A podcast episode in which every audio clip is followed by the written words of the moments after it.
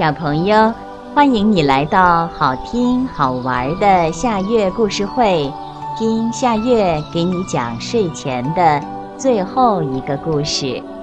你准备好了吗？现在夏月故事会开始了。动物盖房子，在森林里生活着这样的四只动物，它们分别是。机智聪明的狐狸，忠实敦厚的小熊，勇敢强壮的老虎，以及小巧可爱的鸟儿。有一次，狐狸过生日，他把小熊、老虎、鸟儿请过去参加他的生日聚会。他们边庆祝边谈论他们新建的房子。老虎说。我用许多的木头建起了一间宽敞的房屋，可以同时容纳许多人，而且通风舒适。狐狸说：“我用水晶做成一间水晶屋，美丽精致，下雨不会淋到，并且可以观赏到外面的景物。”小鸟说。我把房屋建在树上，不会受到其他动物的影响，是最安全的房屋。小熊说：“我用砖头筑成一间高大的房子，用稻草和木头做房顶，既舒适又宽敞。”小熊话刚说完，就受到了大伙儿的嘲笑，因为小熊的房屋是最丑陋的。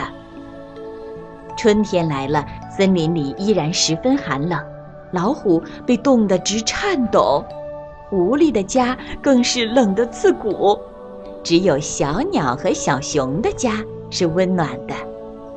但是老虎和狐狸都不去羡慕小熊，而是去羡慕小鸟，称赞小鸟的房屋不但安全，而且很暖和，小熊的破屋根本就无法比。到了夏天，天气极端炎热，小鸟和狐狸被烈日烤得心情烦闷，而老虎和小熊的房子却凉爽舒适，大家都纷纷跑去向老虎喝彩，而小熊的房屋仍然被伙伴们看不起。有一天，天空猛然下起了暴雨。老虎家的房顶直漏水，而且水还淹到老虎家里去了，把老虎的家具给浸坏了。然而，小熊的房子却安然无恙。很快，迷人的金秋就来了，秋天的天气最好，大家都十分高兴。但是，小鸟却一个人在树上发愁。伙伴们去问小鸟：“是谁惹你不高兴了？”小鸟说：“不是的，我是在担心我的房子。秋天的风很大，我很害怕大风刮走了我的房子。”伙伴们很同情小鸟，便争先恐后的请小鸟到他们家里来住，等到秋天一过，再重新建房筑屋。不久。令人胆战心惊的冬天到了，寒风呼呼地吹在动物们的脸上，就像刀割一样。大家都吓得躲在家里不敢出来。可是，就算躲在家里，也是寒冷刺骨。就在伙伴们都在为如何过寒冬发愁的时候，小熊说：“我的家很舒适，大家可以到我家来取暖。”伙伴们不太相信，我们的家这么冷，他的家怎么可能会温暖舒适呢？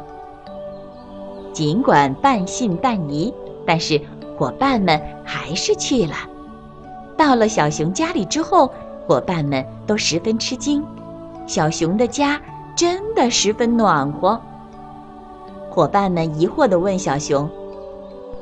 你的房屋为什么这么好呢？不但可以防水避风，还冬暖夏凉。小熊谦虚地说：“哦，可能是我建造屋子的材料比较好吧。从此，老虎、狐狸、鸟儿都很赞佩小熊，并且他们请求小熊帮助他们再建一间和小熊一样的房屋。以后，无论是严冬还是酷暑，无论是狂风还是暴雨，大家都不会受到影响。这全都是小熊的功劳。从此，小熊和他的伙伴们又和睦幸福的生活在一起。小朋友，这个故事的名字是《动物盖房子》，这也是今天的最后一个故事。现在到了该睡觉的时间，好好的睡一大觉，做个美梦。